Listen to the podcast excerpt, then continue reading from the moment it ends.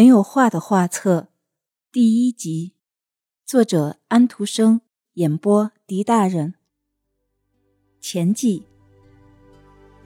说起来也真奇怪，当我感觉的最温暖和最愉快的时候，我的双手和舌头就好像有了束缚，使我不能表达和说出我内心所起的思想。然而，我却是一个画家呢。我的眼睛这样告诉我。看到过我的速写和画的人，也都这样承认。我是一个穷苦的孩子，我的住处是在最狭窄的一条巷子里，但我并不是看不到阳光，因为我住在顶高的一层楼上，可以望见所有的屋顶。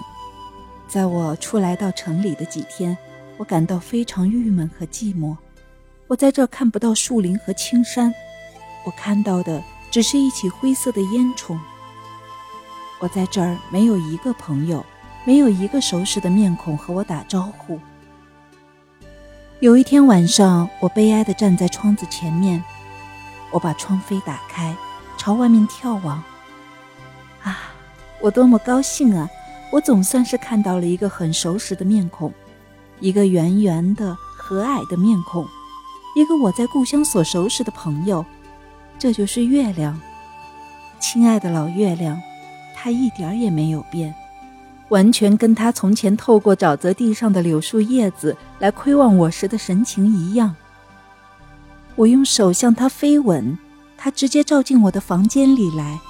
它答应，在它每次出来的时候，它一定探望我几分钟。它忠诚地保持了这个诺言。可惜的是，它停留的时间是那么短促。他每次来的时候，他就告诉我一些他头天晚上或者是当天晚上所看见的东西。把我所讲给你的事情画下来吧。他第一次来访的时候说：“这样你就可以有一本很美的画册了。”有好几天晚上，我遵守了他的忠告，我可以绘出我的新的一千零一夜。不过。那也许是太沉闷了。我在这儿所做的一些画都没有经过选择，他们是依照我所听到的样子绘下来的。任何伟大的天才画家、诗人或者音乐家，假如高兴的话，可以根据这些画创造新的东西。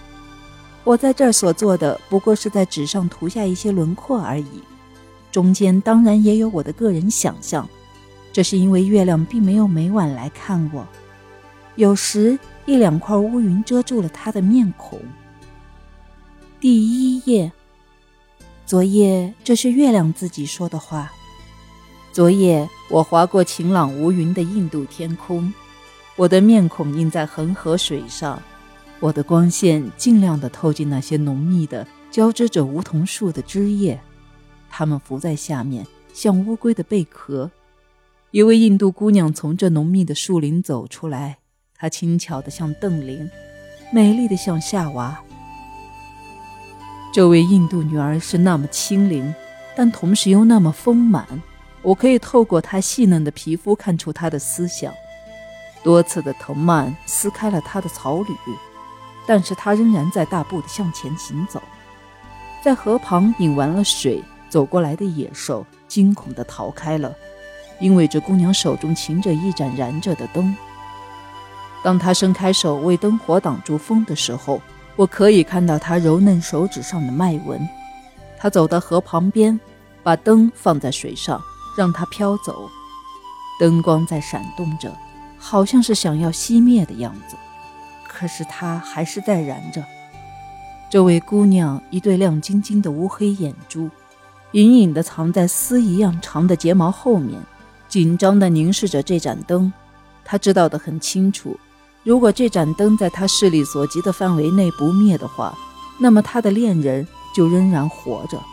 不过，假如他灭掉了，那么他就是已经死了。灯光是在燃着，在颤动着，他的心也在燃着，在颤动着。他跪下来念着祷文。